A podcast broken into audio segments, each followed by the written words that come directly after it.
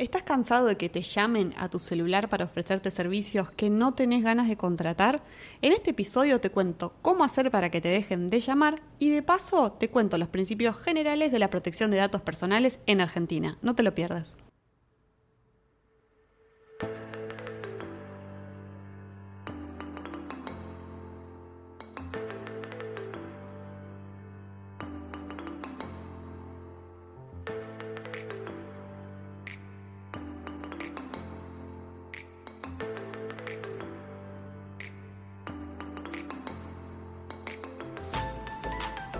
Bueno, bienvenidos a una nueva dosis de derecho. No sé si tan administrativa esta vez. ¿No trajiste? mm, tengo una sorpresa para ustedes. Me acompaña hoy la mejor compañía. Pauli, bienvenida. Muchas gracias por los halagos. Nuevamente, nosotras. Nosotras, Forever. Eh, ¿Qué les vengo a contar hoy?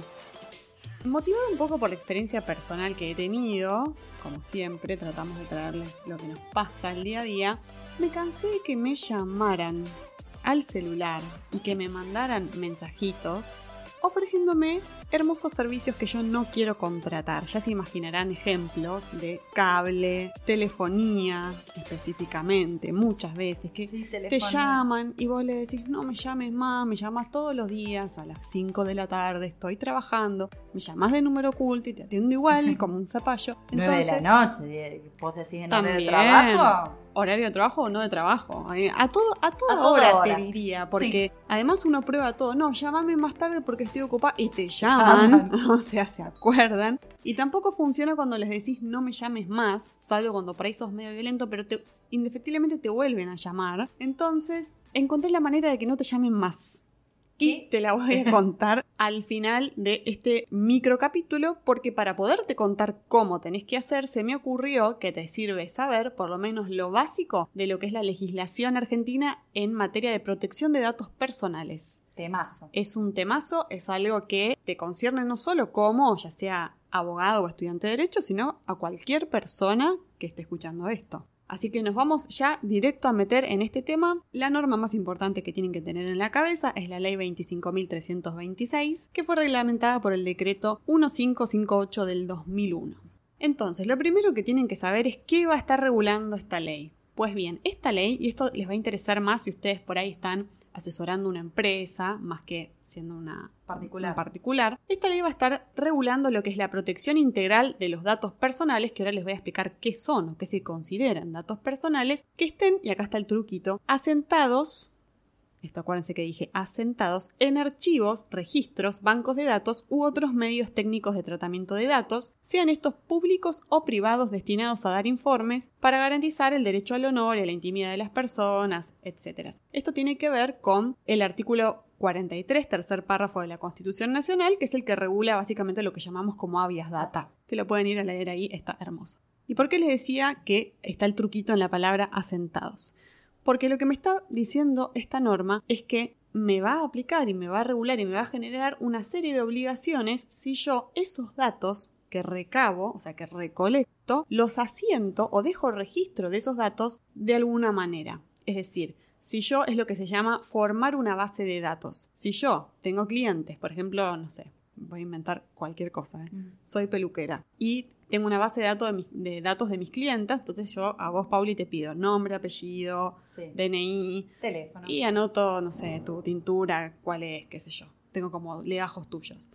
Si yo esa información solamente te la pregunto y vos me la contás, pero ahí se acabó la situación, no me estaría aplicando esto. Es decir, para que me aplique yo tengo que con esos datos que vos me pasaste, armar tu legajo, ya sea electrónico, en papel, como vos quieras, pero formar un registro, un banco de datos, una base de datos, un archivo que contenga Esos esto. datos. O sea que básicamente se trata de armar un conjunto organizado de datos personales para con, el objeto de tratar estos datos o procesarlos. Y te hago una consulta a vos. ¿Qué, qué, qué implica? ¿Qué incluye esos datos? Bueno, ahora vamos a hablar un poquito de qué quiere decir datos personales. Esta ley nos trae dos tipos de em, datos, ¿no? Regula dos tipos de datos. Por un lado los datos personales y por otro lado lo que se llaman datos sensibles. Los datos personales básicamente es todo tipo de información que esté referida a personas físicas, en este caso ahora ya se llaman humanas, o de existencia ideal, que sean determinadas o determinables. Los datos personales típicos son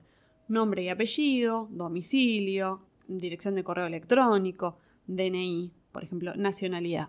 Bien. ¿Sí? Ahora, lo que se llama datos sensibles están, ahora lo vamos a ver, protegidos de una manera mucho más fuerte por la norma. ¿Por qué? Porque los datos sensibles son aquellos que van a estar revelando respecto de la persona, acá creo que te diría que solo aplica a, A personas personas humanas, están revelando tu origen racial y étnico, tus opiniones políticas, tus convicciones religiosas, filosóficas o morales, tu afiliación sindical o alguna información referente a tu salud o a tu vida sexual. Esos son sensibles, entonces. esos se llaman datos sensibles y como les decía antes, están protegidos de una manera mucho más fuerte por la norma. Entonces, en cuanto a los datos personales, vamos a ver ahora que para que otra persona use mis datos personales va a tener que cumplir ciertas obligaciones. Y en el caso de los datos sensibles, la regla número uno es que nadie te puede obligar a que vos proporciones datos sensibles, nunca. Es decir, si vos estás llenando una planillita y de repente hay algún campo que tiene que ver con, no sé, tu afiliación sindical, los datos que, que mencionábamos recién, vos no tenés por qué dar estos datos Perfecto. a nadie.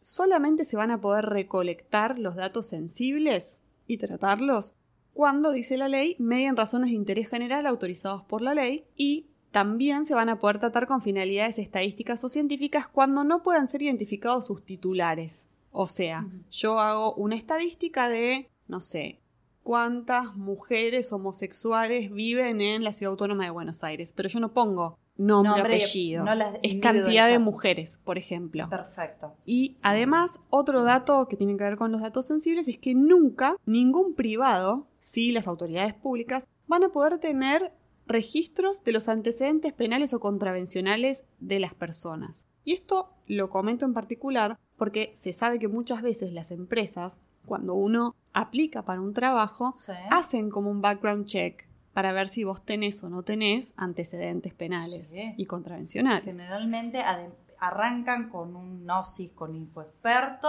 y de a partir de ahí pueden pedir esos antecedentes que decís. Entonces, ahí la cuestión es, volvemos al principio. Ahora, si se quedan en la consulta, pero eso no lo imprimen, no lo guardan, no, no lo ponen en un legajo, estaríamos ok. Si lo registran, están violando esta ley. Bien. ¿Sí? Y en cuanto a los datos sensibles que tienen que ver con tu salud, que dijimos que son Sí. datos sensibles, obviamente la ley dice que lo que sea profesionales de la salud y instituciones como hospitales sí van a poder tener registro, porque si no, no podrían existir las historias clínicas, No, básicamente. y además, en el caso, se me viene el ejemplo, cuando uno se hace el análisis, por ejemplo, de HIV, te hacen firmar la conformidad. Exactamente, sí.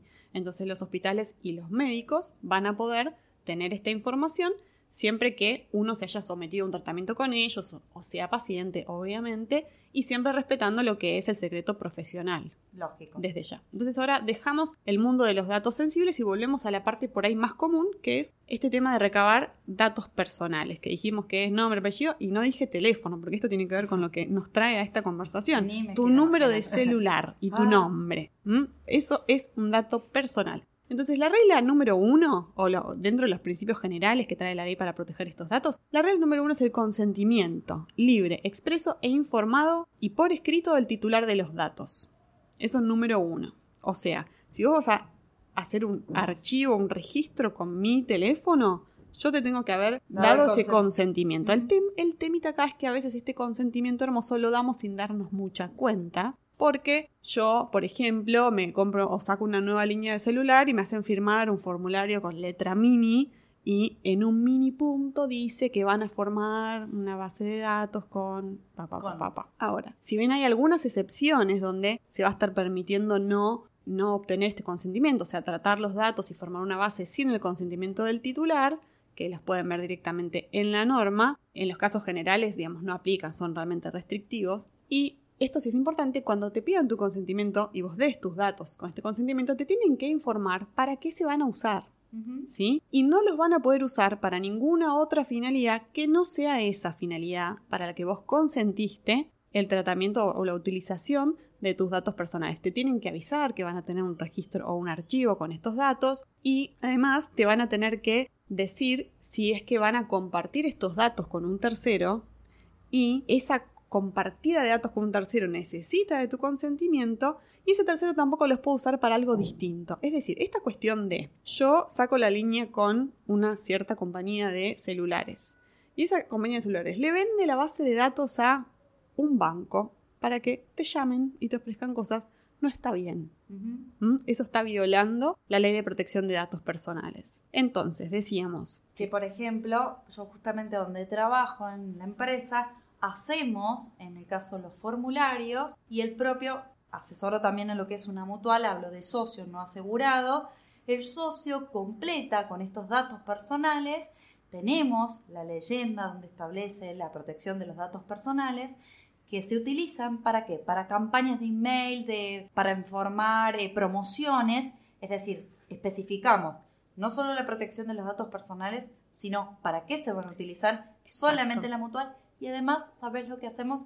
Como es online, salta un cartel con términos y condiciones donde el propio socio presta la conformidad con, bueno, con el clic, expresamente. muy bien. Por una eh, cuestión de... Generalmente si vos estás comprando algo por internet o haciéndote un usuario en alguna página que te vendan cosas por internet, vos vas a tener dos cosas que te van a saltar y que te van a hacer aceptar. Por un lado son los términos y condiciones del servicio y por otro lado seguramente encuentres una política de privacidad que va a tener todo esto y te va a decir para qué lo van a usar. Pasa que a veces se usa un lenguaje como podremos compartir tu información con terceros, por ejemplo, pero no es tan mm. específico. Debiera ser muy específico. Porque si no, otra cosa importante. En violación. Exacto. Otra cosa importante, además de que quien tenga tus datos tiene que tomar medidas técnicas que aseguren la seguridad y confidencialidad de tus datos, es que sepas siempre que vos, tus datos, podés en cualquier momento consultarlos, o sea, vos preguntarle a la empresa qué datos tenés míos y te lo deben responder. Y si esos datos que, que te dicen que tienen son incorrectos, vos tenés derecho a que los modifiquen, que los rectifiquen y si vos querés que los supriman de su base de datos.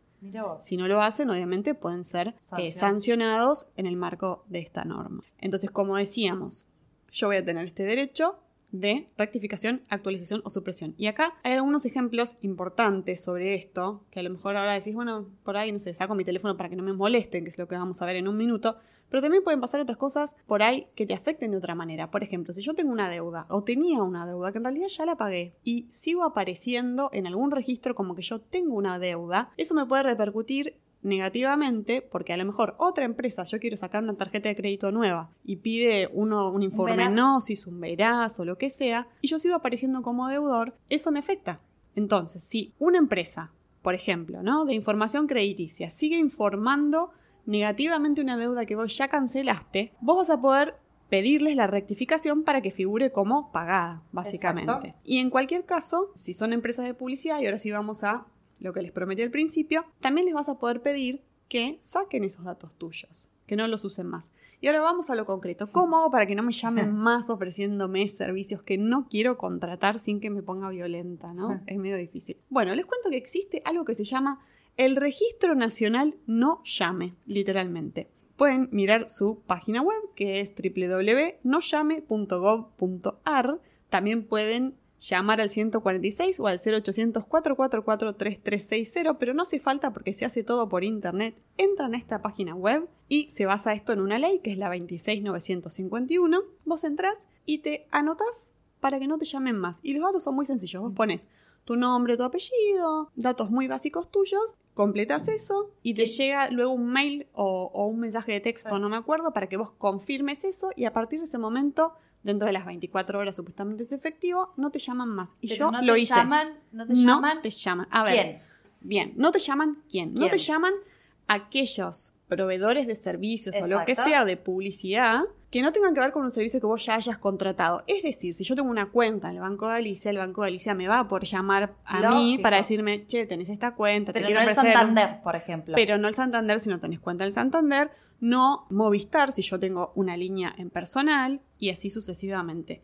Lo único que sí no va a entrar acá, lamentablemente, en esta época del año, es lo que es campañas electorales. O sea, esos te pueden seguir llamando a rolete, pero es una vez cada un par de años. O sea, no te jode tanto. ¿Ya no sé, siguen llamando el teléfono fijo? Sí, sí, sí, porque, yo ayer, ayer estuve tomando mate con mi mamá y la llamaron dos veces. Ah, Hablando de dar de baja, por favor, los temas de, de dar de baja un servicio te llaman un montón, pero para el momento de dar de baja, Ah, sí, sí. Ese es otro tema, ¿eh? Porque tema. les para- cuento así, como el titular, que vos podrías. O sea, la baja tiene que ser tan fácil como la alta. Y Exacto. por el mismo medio en el que vos contrataste. De la o misma sea, si forma fue que, internet, va citando internet. De la misma forma que te dan el alta laboral, la baja laboral te la dan también al toque. Así que es Así muy es, sencillo. así es. Así que ya saben, Registro Nacional no llame, se meten en la página web, completan el formulario, después confirman eso y ¿Cuál es el- la página y el teléfono? Au? www.nollame.gov.ar. Después también pueden llamar al 146 o al 0800 444 3360. Y me Términos y, cuentan. condiciones. A mí me términos y condiciones. ¿no? www. Bueno, y después me cuentan si les funcionó. A mí me funcionó, les juro que en ese momento me dejaron de llamar. Las compañías chocha. Eso, las compañías de teléfono son. Eso. Mañana mismo estoy llamando. Muy bien, háganlo. Súper. No hay que llamar, página web, mucho más fácil.